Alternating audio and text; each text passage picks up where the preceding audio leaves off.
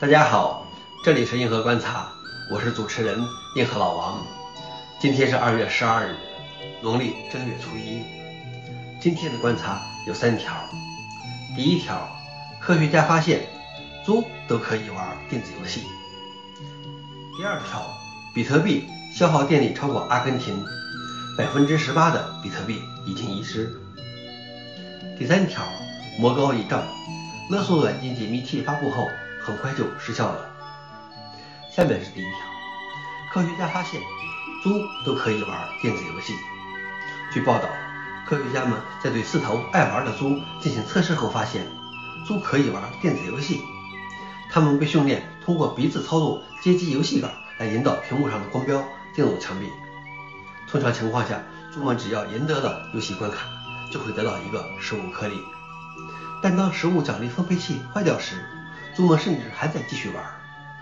不过研究人员说，由于猪没有灵活的手指，只能使用鼻子，在玩游戏时，猪还是比不上人类，甚至还比不上聪明的灵长类动物。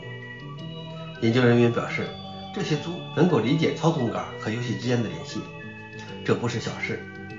这篇论文发表在《心理学前沿》杂志上。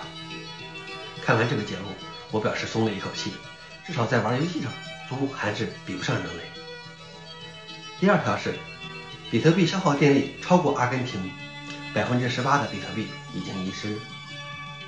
剑桥大学的分析表明，比特币每年消耗约一百二十一点三六太瓦时电力，仅次于挪威，比阿根廷、阿联酋、荷兰等国还要高。不过，仅美国每年一直开机但不使用的家庭设备所消耗的电量。就可以为整个比特币网络提供一年的电力。世界上浪费的电力和计算能力多了去了，至少我觉得比特币要比这些浪费有意义。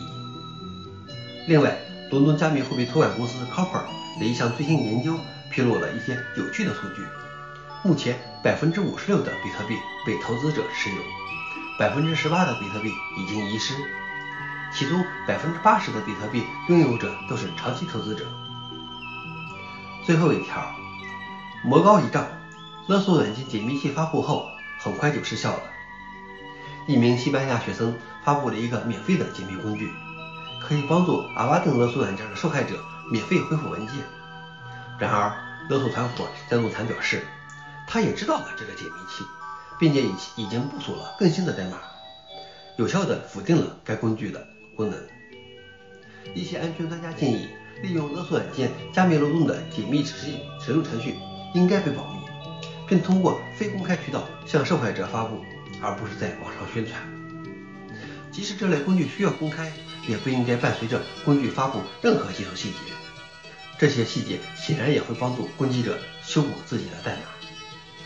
但是我觉得这始终是一种道高一尺，魔高一丈的博弈。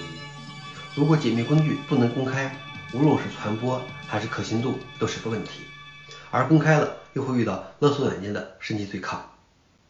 好了，以上就是今天的硬核观察，谢谢大家，我们明天见。